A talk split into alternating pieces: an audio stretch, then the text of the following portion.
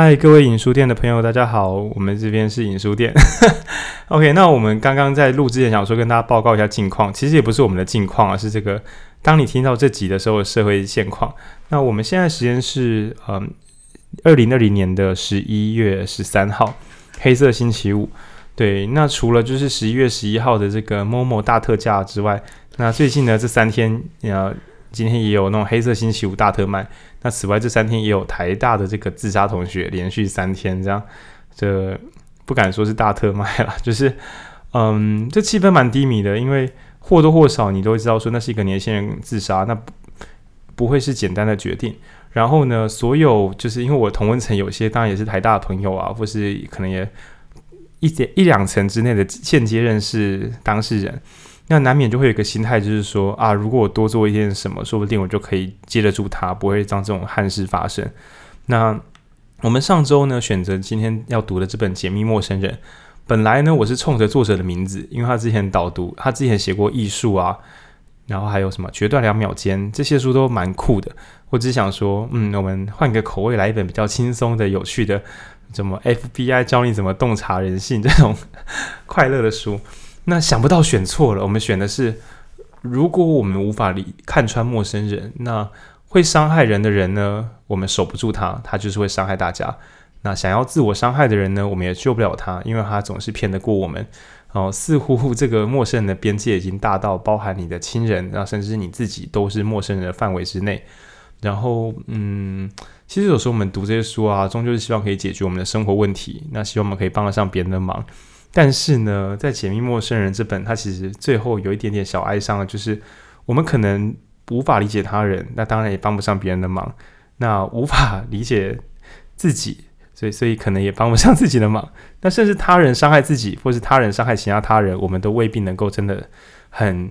嗯，靠着自己的本能去出了上力，那所以可以说是一本蛮呃气氛低迷的书。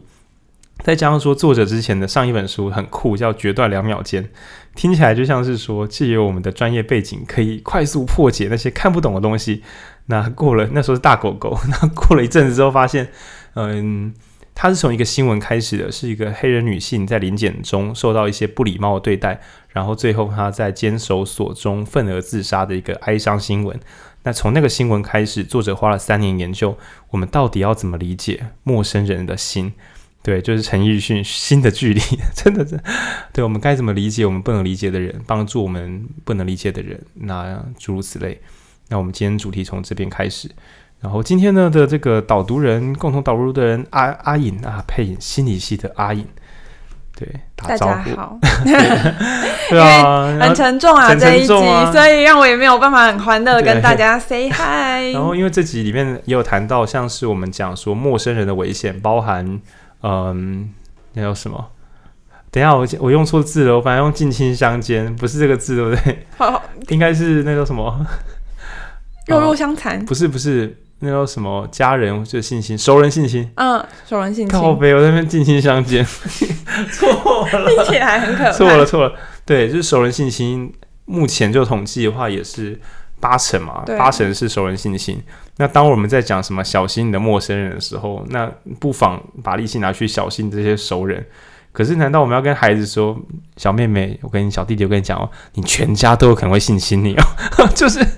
我们不太可能这样教育啊，这样子人要怎么活下去呢？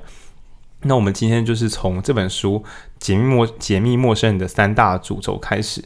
那我们先简单讲一下理论，然后我们就可以来聊聊这些很难以避免的事情。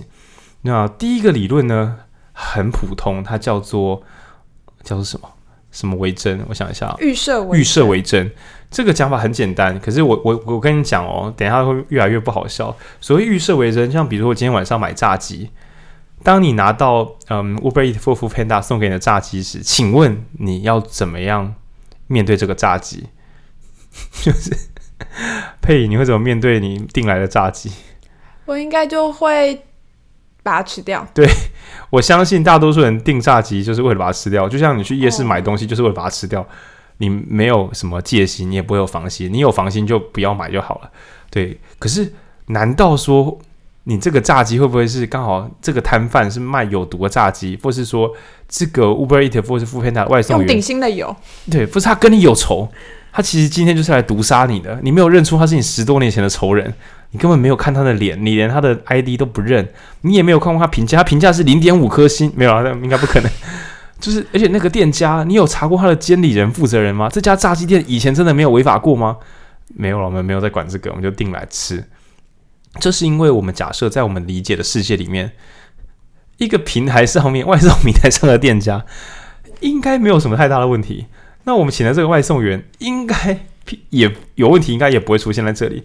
那我不管他今天心情心情好不好，他再怎么顶都是吐个口水吧，再怎么搞也不可能下毒吧。所以我不假思索吃这个炸鸡是最社会化的正确判断。就很像是你今天在路上开车，你要去上班的时候，你总不会心想。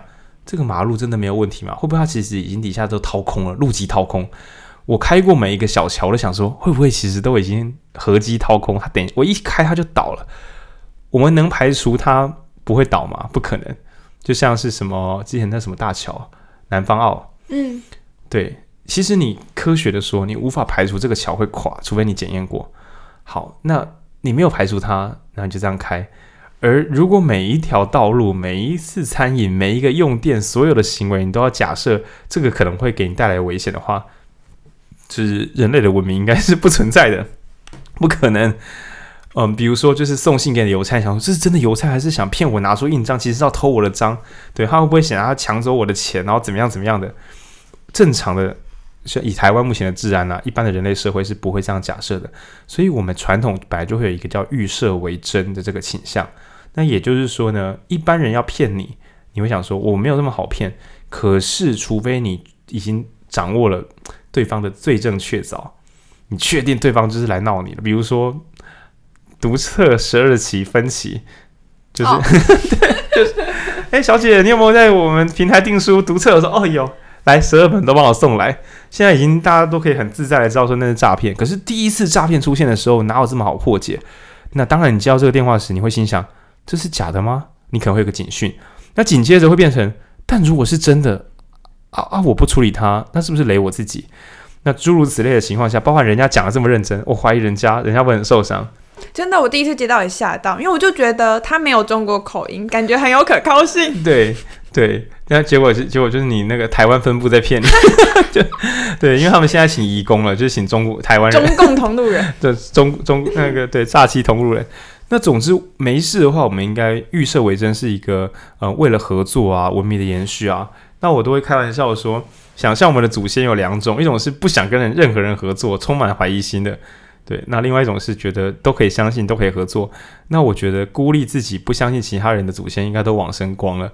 对，你看一个人去猎野兽啊，一个人种植啊，然后一个人们挖产挖甜水啊。应该是很没有效能的过失。然后战争的时候，其他人互相保护，就他说：“我不相信任何人，我要孤军奋战到下去。”对，那所以我猜我们大概都会有蛮强健的合作型的基因，相信别人，相信有未来。那这个也埋下一个伏笔，就是如果有些人要骗我们时，嗯，除非我们真的很确定他在搞我们，不然我们大概都会再观察看看好了。那我这边举一个残忍的例子，假设你听过你一个朋友疑似性骚扰或性侵别人，你会直接传讯息说：“诶，听说你性侵别人了，你到底是不是真的？”你会有办法做到这个程度，还是你会觉得我再观望一下好了？我觉得啊，就是其实应该说，我们前面有读过“好人总是自以为是”，讲象与骑象人，其实你心中的那头情感大象已经转向，我希望他不是性侵犯。所以我现在在想办法举证他不是性侵犯，你根本就不是用理性判断，你是逆向搜证，希望他是清白的。那这样子的话，我们的判断力又有什么用呢？对，可是预设为真是我们社会稳定的基础，所以这是第一个嗯先天的限制。那书中非常温柔，他也不是要指责大家没有判断力，他一开始先举美国的那个中情局 CIA。然后被巴西的那个呃古巴的那个间谍骗得团团转，然后再讲就是英国的张伯伦被希特勒骗得团团转，然后讲说连专业的政治工作者，然后还有专业的专业的情报人员都可以完全被骗得团团转。好，所以各位一般百姓们不要这么自责说啊、我怎么会被谁骗了？那时候我就觉得他怪怪的，可是我还是被他带回家。我到底在想什么？不是不是，这个识破他人的骗局，并不是我们原生的能力。好，请大家不要太过自责。那接下来呢？第二个名词也很优美，它叫做透明性。那这个透明性，我还是引用一下书中原本举的例子，它是用六人行。我自己没看过，我没看过。你有看过吗？佩？哎，呦，它长寿的，就是美国典型的搞笑连续剧，它真的超长。我听说很长，好几季，它应该有到十十五还是二十几季，就是超级长。民视，对对对，差差不多，就年轻版的，就是那种连续剧。美国飞龙在天，就美国矮娘家，好老哦。对，就是嗯，我自己没有看过，因为我喜欢看完。追的剧，但是我一看 他十六季，我就不想看了。对，那嗯，据说就是六人行，其中有个段落，就是反正肥皂剧嘛，比如说什么谁跟谁的男朋友，谁跟谁的女朋友搞在一起，然后大家就很生气啊，那种啊打打打闹闹。那作者有半开玩笑的说。这么复杂、这么巨大的脚本啊，要弄懂它，理论上应该画一张心智图，弄懂一切的关联，好像百年孤寂，就是那种人物图。但实际上不用，你就算第一次看，你大概可以看懂他在干嘛。更酷的是，你把台词都 mute 掉，把声音都 mute 掉，你还是大概看得懂在干嘛。那原因无他，就是因为演员极度优秀的演技。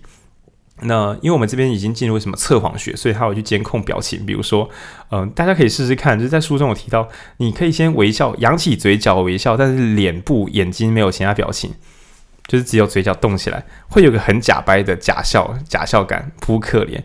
然后你再试试看，眯起眼睛，然后下面嘴角拉起来，就是那种眯眯眼笑容，感觉就变得比较真诚一点点。那其实这时候心中可能会硬冷啊，都是假的啊，干。就是不管是第一个嘴角笑容，还是第二个眼角加嘴角笑，都是唬烂的，因为你现在在模拟。所以下次看到别人对着你笑时，你不妨心想都是唬烂的。哎，龙给拢拢是白菜味，对，这样你才不会变成一个容易被美丽的女孩子骗的那个苦情男子。拢是白菜味。然后呢，为什么要做这个实验？因为在六人行里面啊，那他们试着用这些演员的表情去抓了眼角啊、嘴角啊、叭叭叭一些资讯。然后再来分析说他们各自代表什么样的情绪，愤怒呢？怀疑呢？啊，什么有的没的。结果发现他演员真的演得很好，他做出什么表情，然后剧中就是要表达什么情绪，所以可以说是一个 这是专业演员，要生气就生气，要困惑就困惑，要什么有什么。好，那来我们讲到这边有个小结论。呃，作者认为大概只有像六人行 这种专业演员，或是也许歌剧或什么，就是只有受过专业训练的人才能够自由的摆出自己喜欢的表情。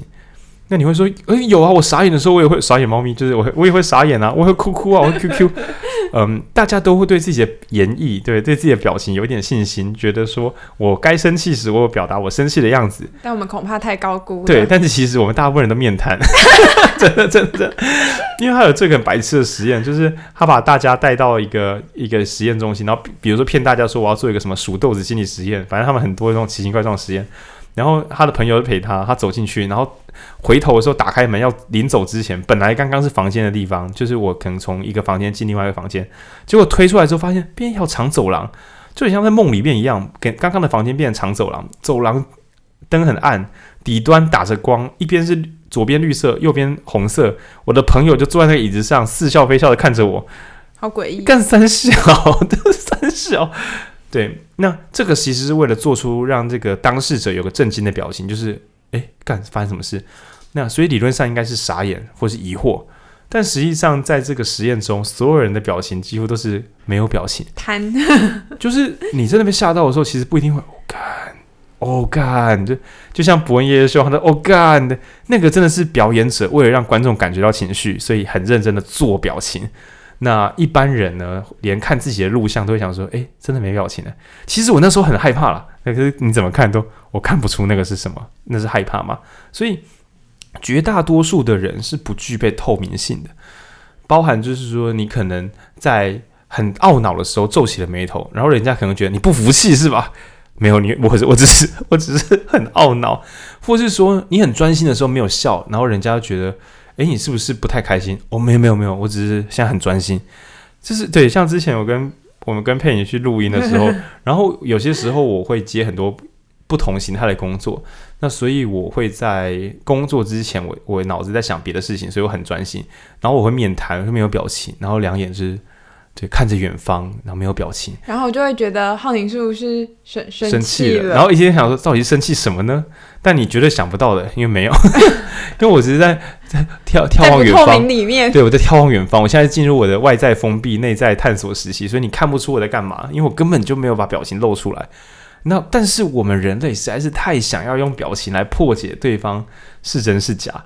而且我们会太习惯，就是看戏剧来，就是感受感受那个情绪，然后我们会误以为我们可以透过别人的情绪，就在真实世界，我们误以为我们可以透过情绪来诠释大家的意图，就大家的想法是什么？比如说啊、哦，我这边就不讲我的推论方式哦，这这边有点尬，就是比如说男生跟女生啊，假设有类似要靠近性行为的这个半推半就，其实女生有可能是在超不爽而且很害怕的情况下，摆出一个客气的。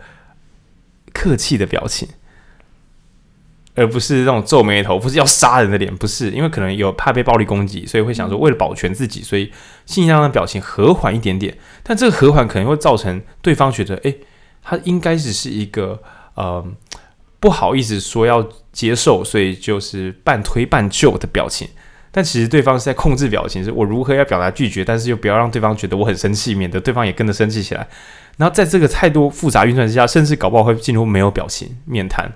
对，因为就我之前听过的别的女性朋友，在那些当下，我都觉得啊，糟了，这下糟了，这个很难解释。对，就是包含就是说，像前几昨天吧，就是我们的另外一个朋友西辞，城市让人的西辞，那他也有发，就是他之前有被啊、异性骚扰的时候，那虽然学过很多性教育或者身体自主，可是。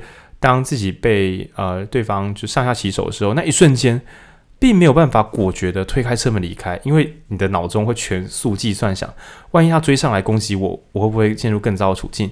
我现在保持这个状态是不好的，但是他还不是坏的，他还不到绝望之中，所以我维持在这里不是最糟的选择。那我该怎么在这个局面中慢慢离开？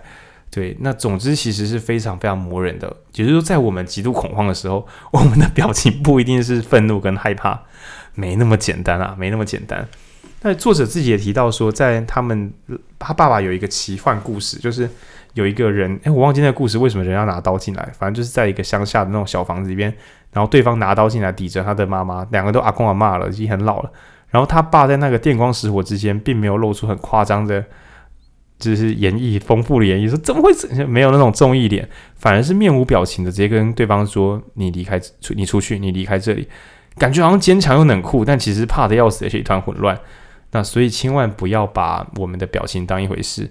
当然，社会化一点，你会知道，比如说我很开心的时候，记得要稍微表达出一点阳光、开心的脸，免得让你的老板或是其他员工、同事觉得啊，你是不是生病了？所以社会化来说，我们还是要演一下给别人看。但那并不代表你看到的人都有那个闲工夫，还有那个技术演给你看，对，所以这个言语不可信。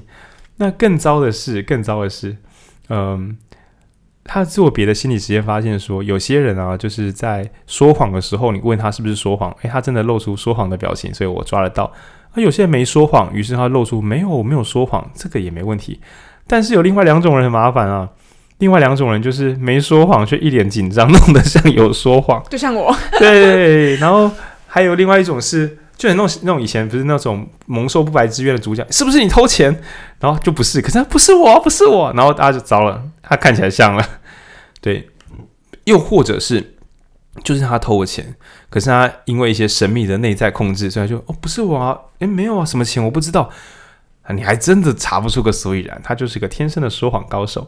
那根据统计呢，呃，这两种相反的人，就是有说谎却说没说谎，没说谎却长得像有说谎，这两种人，普通人在看他们的影片的时候，有只有四十四趴的人可以认得出来，就是状状况不太好。但是如果是受过训练的专业人士，会只有十四趴的正确率，就是那种没说谎的人长得像有说谎，那只有十四趴的正确率，就是说专业人专业人士只能够猜出。这个人应该是真的没说谎，他只是看起来很紧张。这只有十四趴的几率，超低的，超低，超烂。看起来就觉就是看到这边就会觉得很可怕。就我们信以为真，就是正义之士就是他到他照理说应该是要代表我们去看，就是专业人士谁有没有说谎，然后维维持我们的正义嘛。但没有想到，就是可以辨识的低的离谱。对，那当然你可以想说不用担心，因为呃那种颜面失调，对不对的人，不管是很会演还是很还是整个把事搞糟的人，应该比例不高。可是不对啊啊，万一你刚好就落在那里面，那你不就有八成的机会被误判？妈，真的太惨了，真的太惨了。那所以在我们刚刚第一个名词叫做预设为真啊，为了让整个社会好好的运作下去，所以我们预设为真。那所以我们很容易被骗。然后第二个是透明透明性，我们认为表情跟声音什么的，就是外在的气质啊，还有我们看到他这个人的样子，可以表达出这个人是怎么样的人。那事实证明呢，你最好就运气好，对方刚好一致哦。他一旦不一致，你几乎是投铜板都比较准哦。那这恐怖在哪里呢？嗯。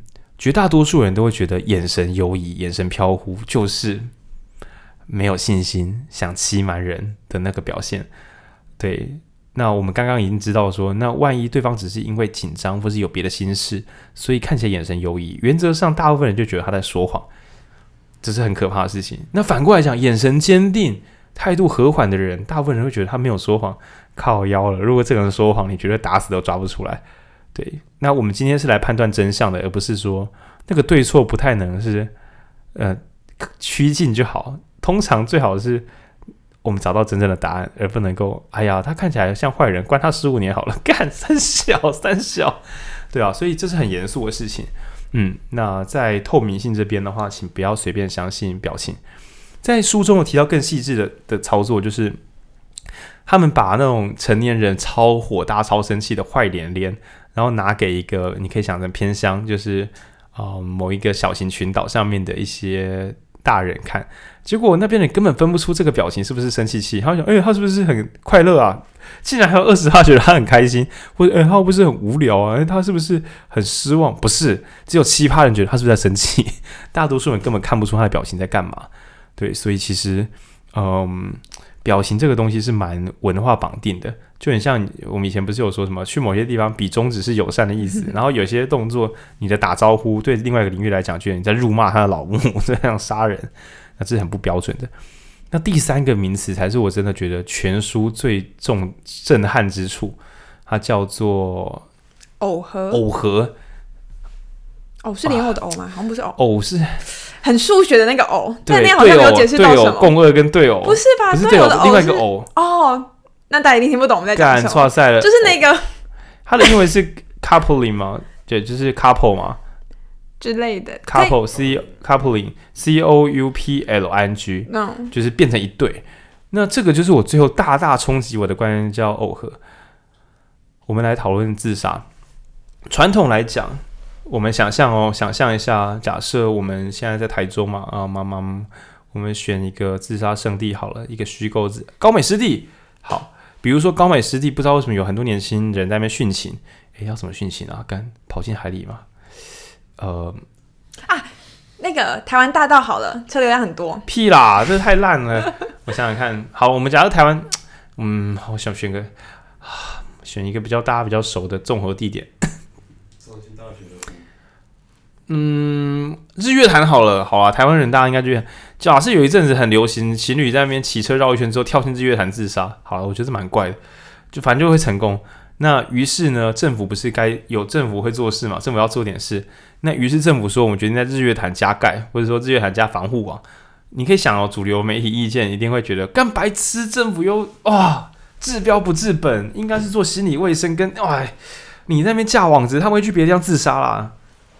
呃，我老实讲，我在看这本书之前，我也会觉得太蠢了吧？啊，他们不去日月潭，而、啊、是不会去中心湖，他们是不会没有别的湖可以跳的，是不是？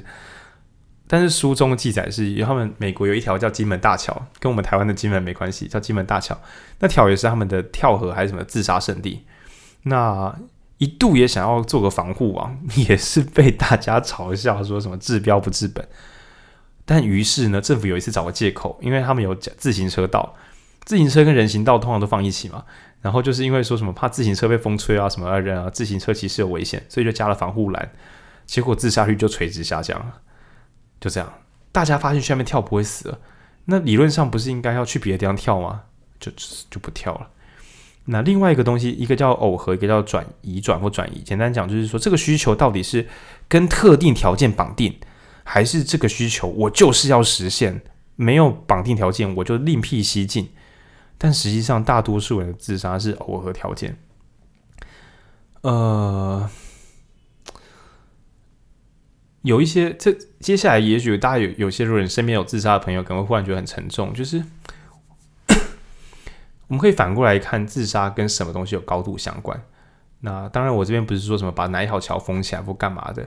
对，在过去书上的例子有提到说，伦敦刚刚开始使用煤气，就因为他们很冷嘛，他们就使用天然气，然后可以进管线烧烧就比较热。然后那阵子就有超多，尤其是女性在家里面用煤气自杀。那理论上，如果那时候的政治人物说我们让煤气的一氧化碳下降，可能就会被批评说治标不治本，重点是人民的苦难。结果把煤气的一氧化碳下降之后，自杀率锐减。那包含就是后来有人用汽车排气管导入废气自杀，那把汽车排气管的那个什么触什么活化触媒，我听不太懂的化学名词，总之让废气没有这么毒之后呢，嘿嘿，死亡率大幅下降，自杀率下降了。那。嗯，如果我们有朋友好像状况不好，那通常我们会假定他想活下来，通常啦，通常。所以我们第一个讲就是期待为真，或是信以信以为真，为真，或是预设为真，其实就是建立在一个我们希望他想活下来，这个世界还是我想要的世界。所以他说好，那我去买一个午餐回来。他讲这句话瞬间，你会觉得。没问题了，对吧？你看他又有求生的欲望啦，对不对？对，然后他可能跟你讲，就是有他觉得好一点了，他再找人谈谈看。任何蛛丝马迹，只要跟求生相关的，你都会觉得对啦，没问题的，稳了，稳了。对，这是第一个。那第二个是表情，嗯，他很忧愁的表情，那就算了。他如果对你多笑一点，或者最近比较开朗一点点就好。你就会马上存对，这就是一个没事人的表情。所以通常大多数身边有人自杀时，我们的大多数都会说怎么会这样？因为在最终的时候，也许他每次都是忧愁表情的时候，大家都会苦劝他。终于他发现他要闪过大家防守，他必须要看起来好好的，所以他最后也要花力气把自己变好一点，很辛苦的。然后最后，最后是耦合。那以下是我具有危险性的结论，就跟性侵一样。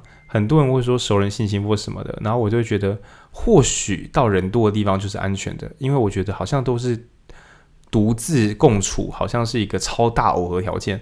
我几乎没有，我迄今为止我没有听过哪一个呃一般的就是怎么样诱拐性侵或是熟人性侵敢在大家面前做这种事的。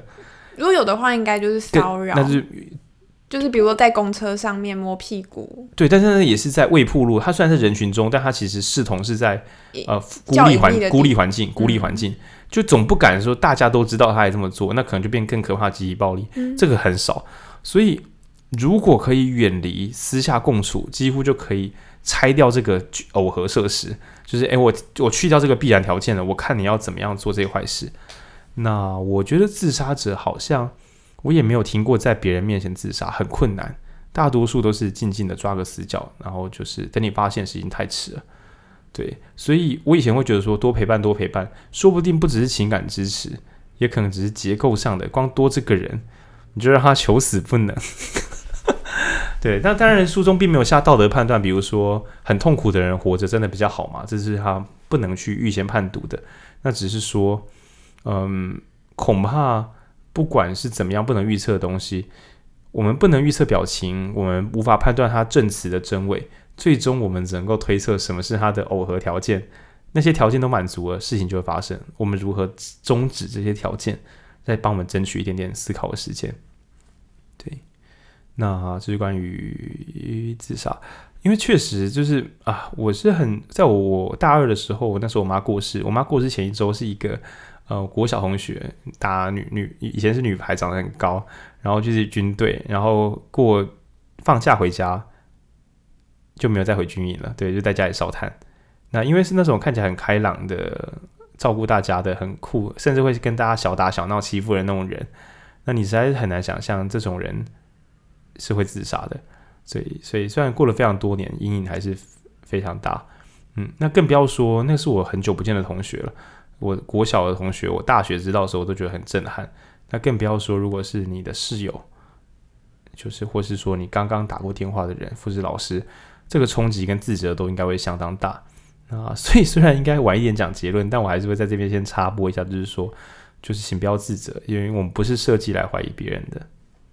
对，所以呃，他们也做好了准备，想要完成他们想完成的事情，所以嗯，不用再回想说如果在哪里发现就好了，因为你可能会发现，当你发现的时候，他就会发现你的发现，然后会再设法告诉你一个别的事实，让你觉得，诶，他刚刚想自杀，他现在不想了。你终究是觉得他不想自杀了，你才会稍微退开一点点嘛。那他的目的就是让你退开一点点啊，对吧？那更多自杀内容，我们可以请心理系配音来做一些个人化的补充。我，哇，我其实，嗯，有你印象吗？你们以前会谈这个吗？心理系会谈自杀的成因吗？心理上的？诶，会，但我有点忘记了。哭哭，心理系。心理系的我，因为我今天给佩影准备的是另外一个更麻烦的主题，就是佩影小时候有一度把自己深涉险境，对，然后第二阶段是性侵或熟人性侵。那因为呃，身为一个还算幸运的男性，当然我知道有些男性朋友也有遇过，但我自己是没有这样的经验。然后女性朋友的话倒是时有所闻，就是花式性骚扰啊这种诸如此类的。对，所以我们请佩影来聊一下这个部分，这样。嗯，好，我觉得准备了两个故事哦，他是有准备，就把自己系上所学忘记了。QQ 没关系啦，因为这个我们没有蕊过，没有，因为自杀这个真的是一个，我觉得大家应该都没有多少人很有把握说它是怎么形成的这个。而且有时候就会啊，反正是一个很复杂的议题。嗯，好，那回到回回到我把自己深入险境的故事，真的很蠢，观众应该边听边骂人。我现在回想起来是觉得哦，就是小时候我就是。就很命大好，那那个事情是发生在一个风光明媚的午后。那时候我是一个国中二年级的学生，哎、欸，国中一年级，然后准备就是要考考，那时候机测？哎、欸，为什么国一会这么急着要考？国一，国一哦，那时候就会觉得应该要好哦。那时候我我对于想上彰化女中的渴望非常的强。你、哦、什么国中？大同，大同国中。彰化，我们都彰化人，反正大哎彰化，但大同算彰化不错的南台南彰化不错的学校。对，就是是一间大学校。嗯，然后我那时候会觉得我要好好准备，就是。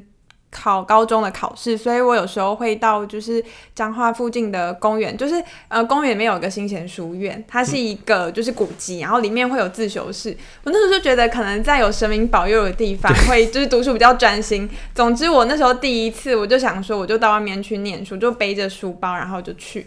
然后那是一个风光明媚的午后，然后公园人也很多，很多人，就觉得安全的地方，啊，就觉得应该是会开心回去，呃，就是开心过去，然后开心回来这样子。那我在进到就是。呃，自修室之前我就遇到了一个男生，那他就是很和善，就刚好可能机车停我的脚踏车旁边，他就跟我打招呼说：“哎呀，有没有听过摩门教啊？” 那是脚是停在机车旁边，就是某脏话干真的超多。对，然后这个阿北他说什么？然后那阿北很和善，就说：“哎呀，现在的国中生怎么背这么多书包？就是 妈好，你真的是这样讲话的？那个太太矫情了吗？没有，真的他就是很和善。哎呀，怎么背这么重的书包？戏剧性过多，太表里如一了吧？对，好，总之他就是一个，就是你会觉得他是一个很和善、很温温暖的阿北。说不定只有你觉得，所有人都觉得他很阴暗，就只有你自己。哎、欸，我我觉得说不定我可能，可能可能是因为那时候的我对世界充满，逆光，很亮，脸很亮。我觉得是那时候的我对世界充满希望，然后我觉得对陌生人的信任度很高，所以我其实也不疑有他，就继续跟他聊天。那我后来聊着聊着，他就说，其实他有在卖未上市股票。不是。我从 那时候说从海龙王彼得嘛，对，好，总总之聊着聊着，他就说啊，我看你就是很很骨骼惊奇啊，就是看你很聪明，那我要给你讲个小秘密，就是是卧底警察，我是卧底警察，干嘛？卧底警察，超白痴的，然后我就觉得很震惊，就是哈，真的假的？我那时候其实有一个警铃，就是他为什么跟我讲卧底警察？难道他真的是卧底警察吗？不是啊，卧底警察干嘛跟你讲他是卧底警察？不是，后来他我我我真的有怀疑，所以他有拿就是警察证给我看。OK，好，但我假设为真，假设为真。我后来回想起来，那是影印的警察证。没关系啊，副本啊，就像有时候我们身份证没带，会带副本这样。对，总总之总之，各种脑补啊。我我那时候就想说，哎呀，他是警察，应该他不会有什么危险，反正他是卧底警察，所以他穿就是便服也是合理的。对。然后还聊着聊着，然后就呃，因为公园嘛，然后那时候也是假日，所以有些安亲班老师会带小朋友出来，就是遛小孩这样子。对。然后安亲班老师可能察觉有点不对劲，所以他就过来问我们说：“哎，那还好吗？就是可能也怕说那是一个怪叔叔。”对。啊，我就说啊，没事没事，我们在聊天，我还把别人推开。然后这个是我。我那时候回想起来，就会觉得这个应该是第二个警铃。妈，这是白目鬼，这是白目鬼。后，后来后来，就我们也聊得很开心，就都没有在念书，都在聊天，都在跟陌生人聊天。对，在解密陌生人。嘿。结果后来那个就是卧底警察叔叔，他就说：“哎呀，既然你那么想考彰女，其实我女儿也是张女的。”哎呀，太巧了。既然你这么喜欢念书，哎，我家超多书的。然后。他就说：“那要不要来我家看书？看要不要来我家看猫咪？反正他、欸、你这超懒的，是要不然女生要不要来我家看参考书？这样也行哦。没有，然后那时候我就，呃，我就我被几个事情蒙蔽，比如说他是警察，然后他是，是、啊、你为什么要去？就算是我啊，不去会怎样？对啊，那个，那你就这么要去看？你是多想考上长女？”可能是真的很想，再就是我觉得他好像就真的是一个好人，我就觉得他已经是可以当我爸的人，然后他女儿是长女，没有理由，就是因为他说他女儿也在家，女儿是长女的人，怎么可能是个坏人？就是你到底有多喜欢长女？就是。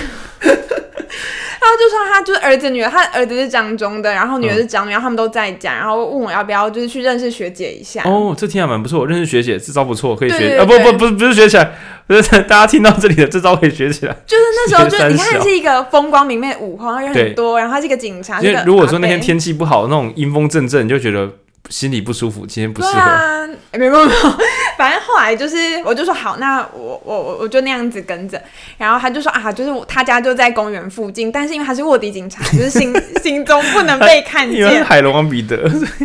后来我们就是跟我比较熟一点的叫我，就是有绕一下路，然后后来就是他们家是在国，就是园林国宅里面，嗯哼嗯哼，然后就是在一栋就是呃一栋大楼里面的一层楼。然后我们就那样进去，然后我就越想越不对劲。其实我那时候已经有点想要逃脱，就是会觉得有点怪怪的。可是往前走，越弄越越弄越大，越来越难逃了。没有啊，你就会觉得会不会我临时逃会惊动他还是什么的？但其实我回想起来，我是有本事逃的，因为那是在大马路上面。对啊。哎呀，反正好，总之我就是。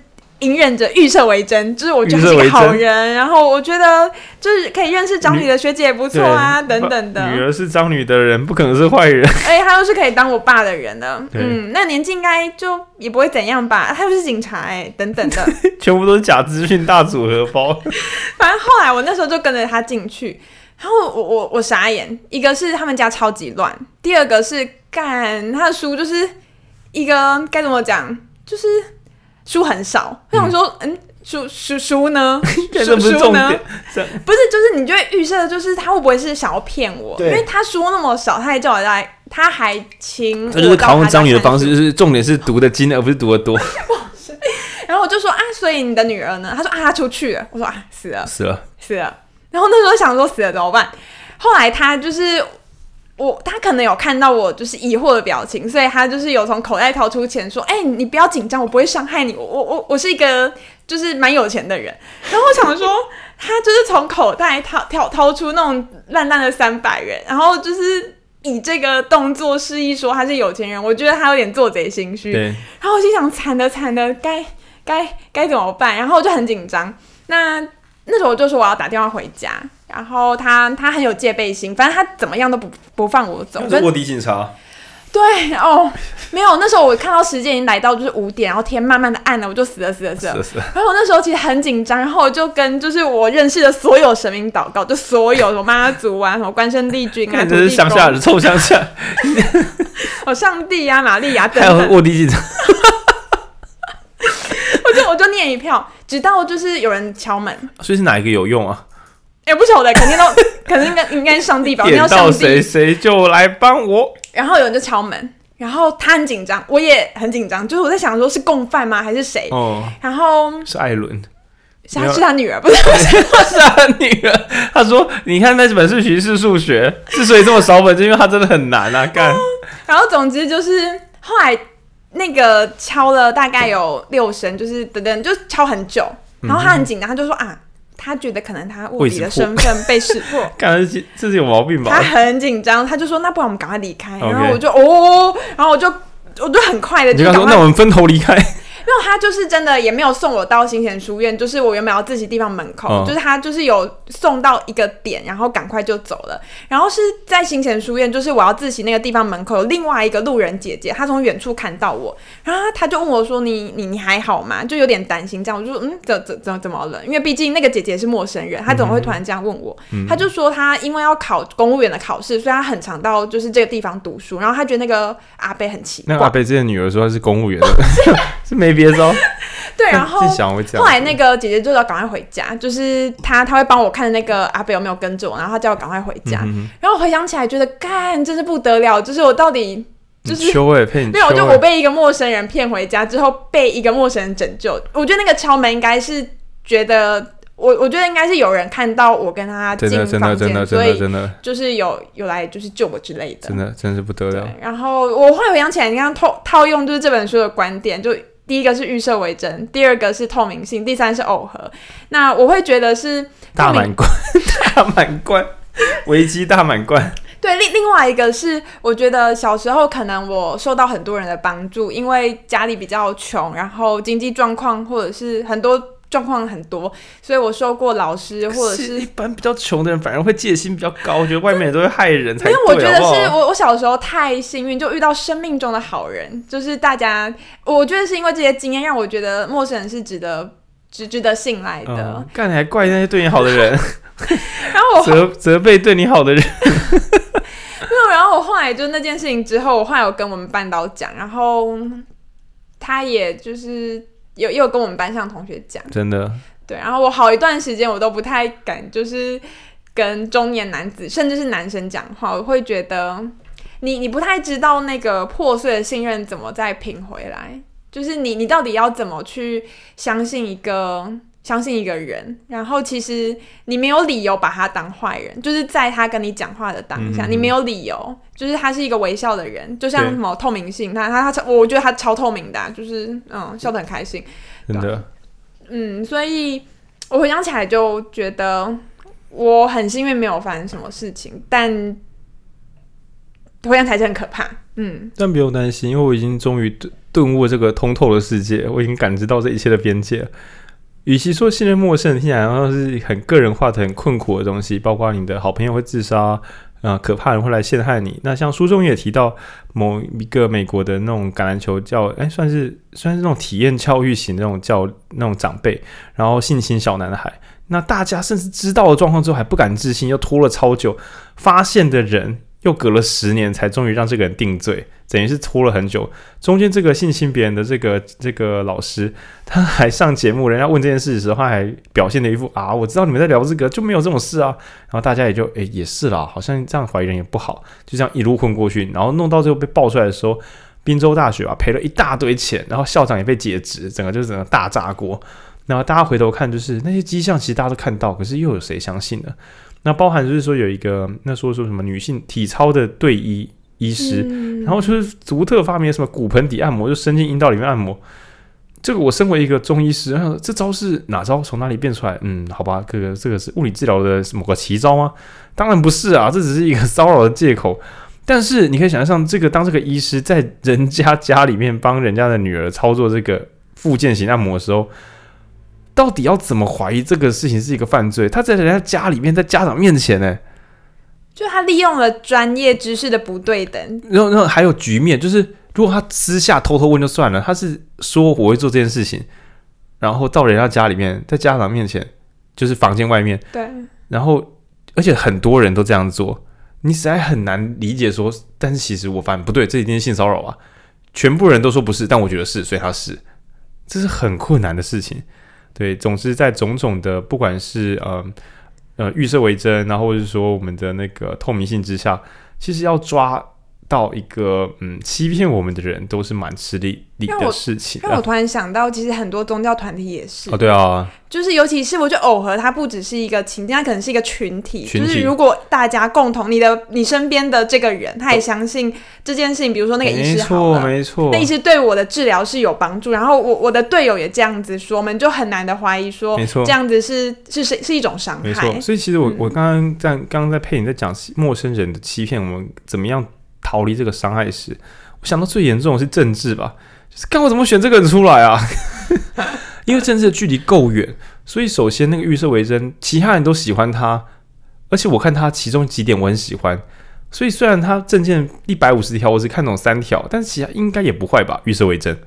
然后第二个是哇，糟了，透明性，政治人物的透明性，这真的是不，比如说啦，就是一脸很真诚的人，但表出。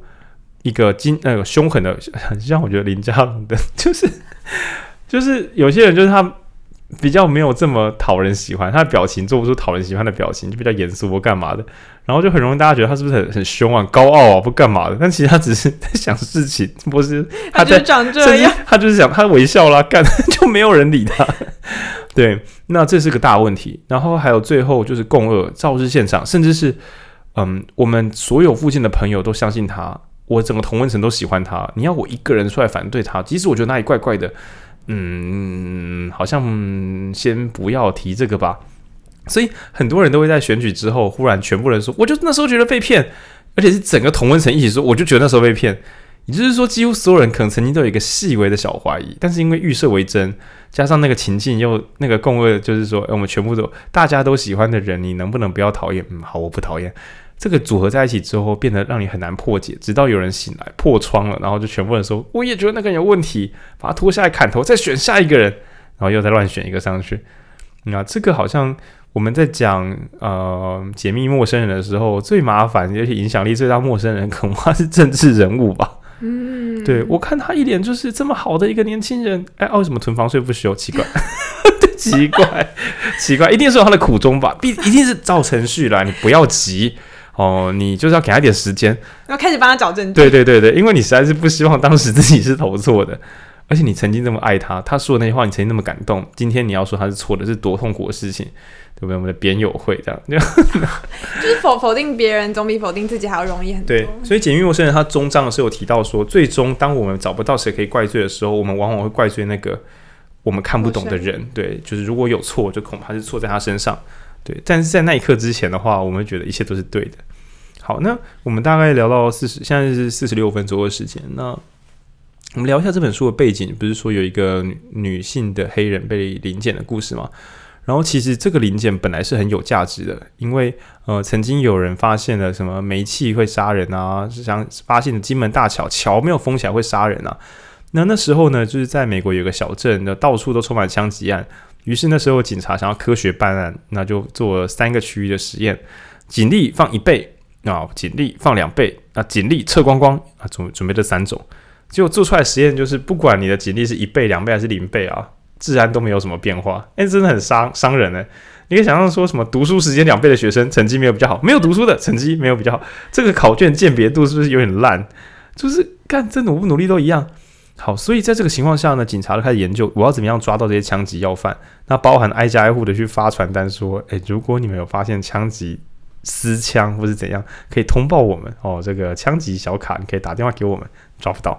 那或是神探，然后拍一个教学影片、线上课程，教大家怎么辨识谁有带枪啊，没有用。警察真的是，他就坐在自己的警察车上巡逻，然后吃着披萨，吃着热狗，就是传统我们看到那种美美国警察的那个传统样子，就是绕来绕去啊，就抓不到。直到最后，有人想出一招大招。那就是他们只因为美国他们不太能够什么搜索路上的人，搜索人家家里面，这都非常违法。但是叫人家停路边临检，他们有很多法规可以让人家停在路边临检。那所以呢，那时候呃有个警官就想说说，还是我们就是锁定一个超高犯罪点，就是比如说这这么多区里面呢，我选一个犯罪率最高的一区，犯罪量大。那我们就在晚上，因为晚上容易犯罪，我们在这个时候去做一个盘查。我们只要看人家不顺眼，我们就是说，哎，路边停车 找枪，对，结果发现干真的找了超多枪，而且这一套还研发出，比如说他们说有一个真的很可爱，就是只要车上挂某一种清洁剂、空气空气清新剂的某的人，你只要挂这个，我们就假设你有吸毒，你是卖毒品才需要这个清洁剂。那又或是你车上有速食、汉堡啊，或者是薯条什么的，然后有些食物碎屑，我们就觉得你为什么在车上吃这个？还有什么钥匙的数量？赶时间是不是 啊？赶时间啊啊！下来，然后或是钥匙只有一只而不是一串，然后为什么这台车你钥匙为什么不绑起来？你这是不是是你的车吗？然后或者是很新的车。很很大的里程数啊！这台车你买多久？怎么开这么远哈？下来还有什么新的车啊？旧的车跟新的轮胎，就是太新的轮胎，感觉是脏车在换车牌，在换轮胎。总之，警察想到一大堆 一大堆高犯错率，就是高啊怎么讲高犯罪率的一些表征，然后就拿这些表征临检大家，临检大家，然后抓到很多枪，治安真的改善。那。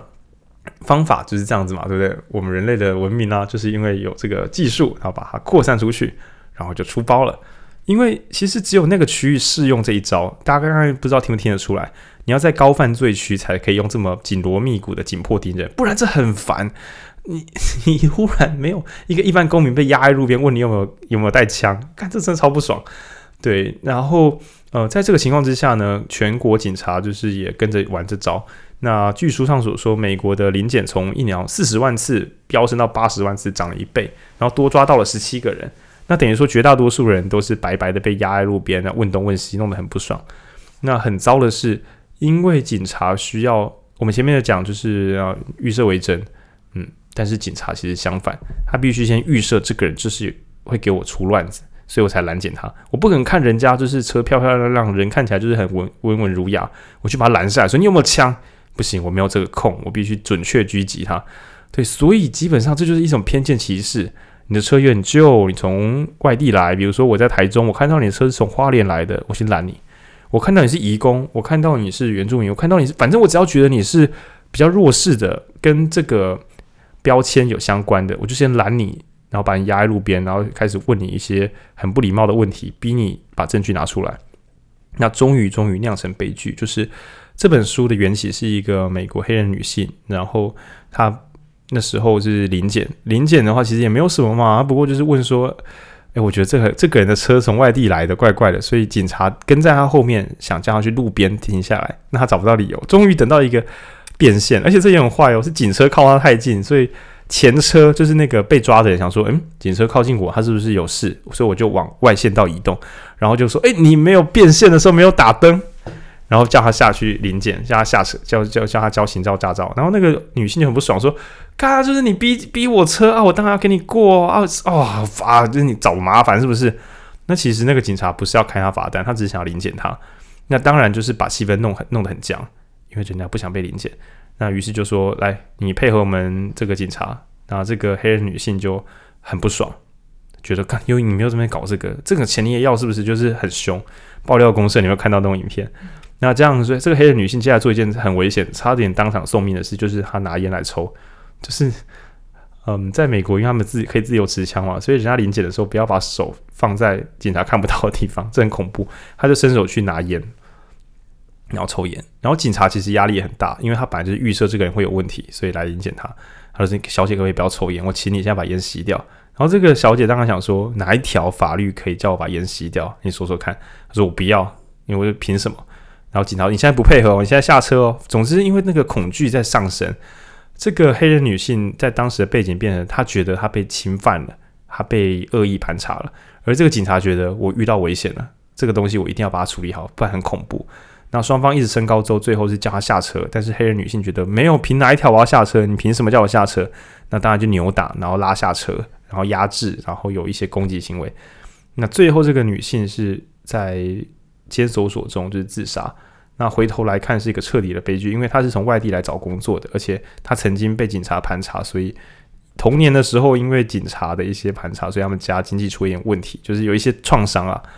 那所以书的最后其实有有一个访谈，就是去问那个女警，你这应该是调查报告吧？就问说你为什么那时候要做这些粗鲁的事情？他就一条一条的讲。那最后一行是他问这个女警说：“你有没有想过，这个人其实只是？”一个不喜欢警察的人，就是他之所以做这么多反常行为，不是反常，是他讨厌警察，就这样而已。然后那个女警说：“是的，我我没有想过这这个可能性。”对，所以嗯，我觉得《解密陌生人》它最终还是一本科学之书啦，因为这个作者他不那么喜欢用啊、自由意志，然后或者说个人的个体表现，比如说我的判断力很好，我可以看出你是怎么样的人，那或是说就 就是我们人定胜天，哦，大家虽然跟那个不认识的人待在一个私下环境，但你也不要担心这个安全，就是他他是觉得尽量远离那些危险的因子，然后嗯。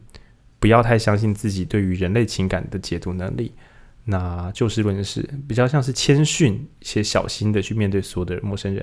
我们未必要给他有罪推定，但我们也不用没事就给他绝对无罪推定。我们假设人在有犯罪的可能之下，有可能犯罪，像废话一样的话，但人们往往不相信，会觉得。但是我觉得，但你觉得，你你又你觉得，什么时候轮到我觉得？对啊。然后他聊得蛮广，那。嗯，中间也提到蛮多，就是犯罪啊、欺骗啊，然后还有误会。就其中我们刚刚讲的是负面例子，那有一个是反向负面，无罪被当作有罪。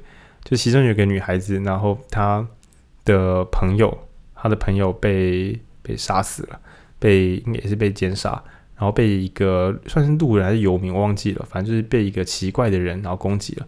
然后呢，这个被攻击的女性朋友死掉之后呢，她的男朋友。还有这个另外一位女性朋友，就是室友们啊，玩伴们，就最后搞到最后，媒体整个舆论倾向就是起诉这个杀人犯，还有她男友，还有这个莫名其妙女性，因为觉得说他们一定是在一起玩一些不三不四的性游戏，所以才会搞死人了。然后现在想推给那个看起来状况最差的人，那问题怪了，就是就是为什么这些看起来状况很好的大学生，没事要跟看起来很阴沉，然后又跟他们没有关系的人一起玩性游戏，这根本就不太合逻辑。但是当大家心中已经想象的是意大利人，想说哇，在一个山庄里面啊，男男女女这样子，等于是大家脑中已经有一个故事的叙事。更糟的是，这个被误认是凶手的女性，她本身比较不社会化。她去读学校的时候，因为大家都觉得她很怪，所以她有时候在走廊上唱歌，那她干这个好怪。然后她以前有个绰号叫做什么什么什么狐狸的。然后其实那个意思不是他很妖媚，而是他打球的时候上上篮还是传球很快，但是在后面的时候不知道怎么被误解，就是说他就是很会勾引男生。然后这个女孩子她超级非不社会化，她就是会在监守所的时候忽然想做瑜伽，把腿张超开，然后等到其他进来的时候看起来看他小，所以感觉是她还在卖弄她的风情，但他其实只是一个超级自由人，对，然后就被关了好几年，然后最后他放出来的时候，他整个超级不爽，说我实在是回头看我。你没有人有过任何证据，但所有人都觉得一定是这个样子。甚至他被放出来的时候，还有很多网友为什么就很生气，怎么可以放他出来？是个妖妇这样。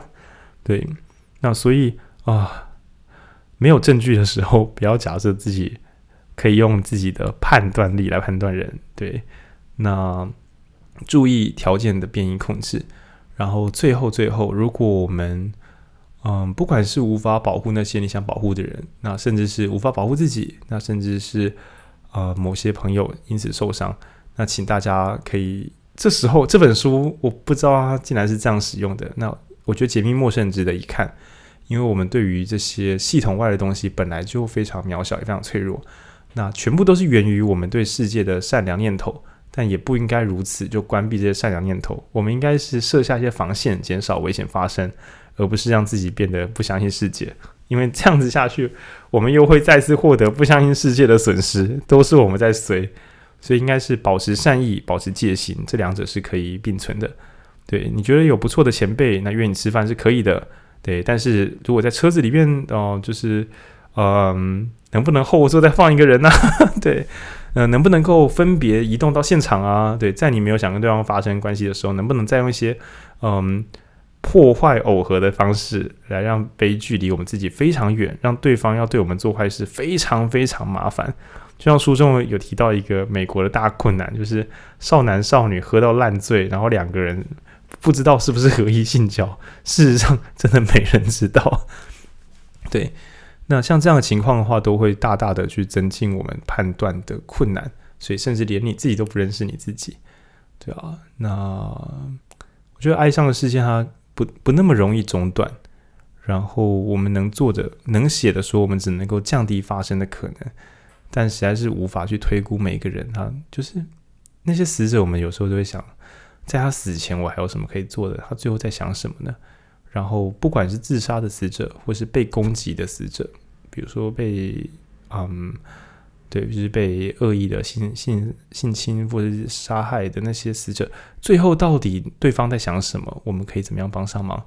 我觉得可能都是很破碎的片面资讯。那我们看的那些资讯去做处理，可能又只是刻舟求剑。对，就很像是台南，我们把路灯点亮，就想象不会有事。这个想法应该会让我们非常非常受伤。对，他还会有下一次，他只是用不同方法呈现。那也许普通一点的解法，比如说不要单独在嗯旷野移动，对，就是多带一个伴。对啊，然后诸如此类，就是一些嗯不困难，但是会给嗯想伤害人凶手会给潜在的犯人巨大困难的一些设施，对，恐怕是这样子。哎，我觉得好像嗯，因为前阵子不是有聊什么动物性嘛，就是那个 这个我刚刚想要问你，对啊，就我觉得它是并存的啦，就是。不能怪罪人，但是我我我我甚至觉得穿着暴露或清凉不会有事，是失去意识才是耦合的关键。对对啊，就是你很清醒，旁边又有朋友穿，他就算穿到只贴胸贴，我也不相信有人可以干嘛了。对，所以我觉得，嗯，我们想要享有自由，但是我会想，也许我们可以设下一些。让想妨害我们自由的人很痛苦的防线，让我们可以在我们的边界内做自己所喜欢的事的。对，如此。我我一下开一个玩笑，是很难笑。比如说，你想跟一些男男女女，然后就穿得很性感，然后大家玩得很开心，你要怎么确保安全呢？就是你爸妈站岗，就是大家不是值班有爸妈，或是放一台监视器，那台监视器是全全空间监视器，然后有爸妈值班在看，然后爸妈想说我我看了什么？但至少光是这里人想说，那台监视器是某个人的爸妈，是我们的爸妈在看，随机爸妈。对，好，大家都忽然脸碰边的，看真的超级闷。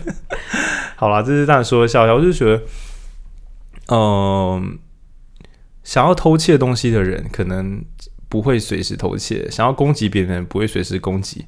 那我会觉得把大家当潜在犯也不错。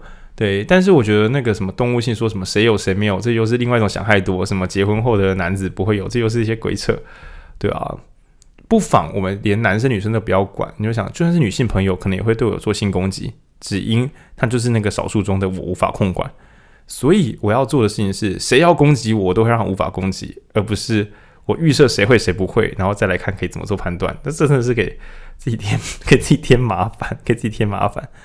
对，嗯。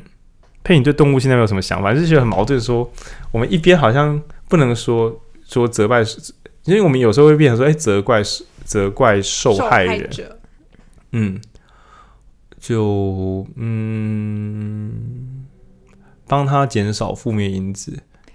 其其实我的想法也是这样子，只是我同时又会在想说，难道？这样子，男生不用负点责任嘛？可是又同时会觉得，其实要啊，当然要啊。我我我知道，我知道，我知道。就但是我同时会在想说，呃，如果假设外在是不可控制的，现在的我没有办法去就是控制那个人的意念，那我只好自己提高防线。我觉得我比较像是蛮消极的在想这件事情。嗯，嗯不会啊，我就觉得，嗯、呃，比如说保持清醒。就是保持清醒，恐怕是不管你是不是男性或女性，你只要想要平安的活着每一天，保持清醒都会有非常大的帮忙。那倒不至于说什么，难道喝醉了我就可以被怎么样？当然不行啊！但你今天喝醉了，搞不好没有男生攻击你，被狗狗咬，或是你就摔车死掉，也是会死掉啊！就是你就不准失去意识嘛，不失去意识是个是是大家自己该做的事情吧？对，可能我可以退回到这个地方，对啊，嗯。那至于说，如果你没有失去意识，然后有些人还要因为你的衣着对你有攻击性行为，那当然就是这个啊，反正有攻击性的人都是错的啦，这是没有什么疑问的。对，只是我们自己可以去破坏那个参数，破坏那个最有几率发生事情的一些场合。那对我们来讲不是那么困难，那同时又可以很好的生活品质。那通常会策略性的先去操作它。对对对，但是我我觉得在最后也想要提一下，就是陌生人他不像是说。完全不认识的人，而是我们的朋友或者是我们的爸妈，都有可能是那一个会会伤害你的陌生人。就那个其实，其实我讲夸张一点啦，以男性朋友的话，就是甚至避免自己跟其他女性在完全密闭空间。就是如果你自己觉得你自己控制力有限，你也是那个陌生人，说不定你会在喝酒之后攻击对方。那你是故意纵容自己攻击对方，还是你对你自己这个陌生人稍有一点风险认知，所以决定让自己在安全的地方？对，这也是一种，就是你知道你跟自己是陌生的嘛？对，你最好假定是会比较安全一点点。对，这都是我们不对未知的东西做有把握的想象，应该是这样。那听起来很基本哦，很科学，但它就是不容易的地方。对啊，我想大概这样。但毕竟这也是一本推论型的一个著作。对啊，所以有更多的细节或者社会道德的成规，应该有不同的书可以来做做讨论，对吧、啊？但我还是回到，就是很像在学什么医学，什么希波克拉底，叭叭叭。就第一条是 do no harm，我们尽可能先避免伤害。那在避免伤害的时候，当然你会有不道德的时候，比如说你为什么不帮我开这个刀？不是啊，因为这个我还不确定会不会伤害你，所以我不能开啊。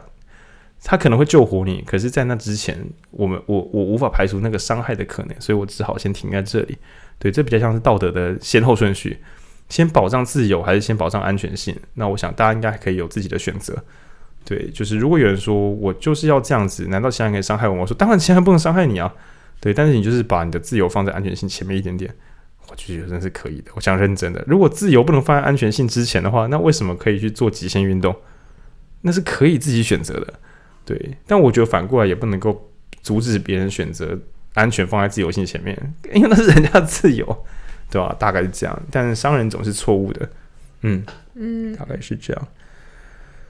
然后真的很伤心，朋友就是不知道为什么蒸发掉，不要自责了。对，那是某种程度上是可能是最好的可能，对啊，你就这样想吧，嗯，然后照顾活下来的人就好了。哎呀，因为有些人已经有自己的解答，那你就要帮那些还没有解答也还没有离开的人。帮他们想想办法，这可能是活着的人最麻烦但最重要的工作，这样也就够了。嗯，因为死去的人会变成最遥远的陌生人了。你会，你每次对他猜想啊，然后你在想我可以做点什么，你都会越来越陷入迷雾，因为你再也不可能去求证答案。所以珍惜活着的人吧，就是他们是你还有机会理解的陌生人，大概是这个样子。好，谢谢大家。那我们下一周是。嗯，约翰伯格的够了。那最近台股涨到一万三千点，很多朋友应该已经进场准备蹲好当韭菜，然后等着这个下跌的时候再呃把它卖掉。那下一集我们会聊一本呃永恒的经典的理财之书。那如有人曾经有人发明了股票不选择权，那约翰伯格发明了 ETF，发明了追踪式指数基金。那从此呢，开启一条不靠技术，要不然什么不靠不靠推论。还没有这样？不靠猜测啊，对，只靠跟踪的一个投资方式。然后认为钱不是赚的越多越好，而是赚到该赚的钱就好。那这个精神，我觉得蛮值得在这个过热的年代，然后紧绷的年代，可以提供我们一些帮助。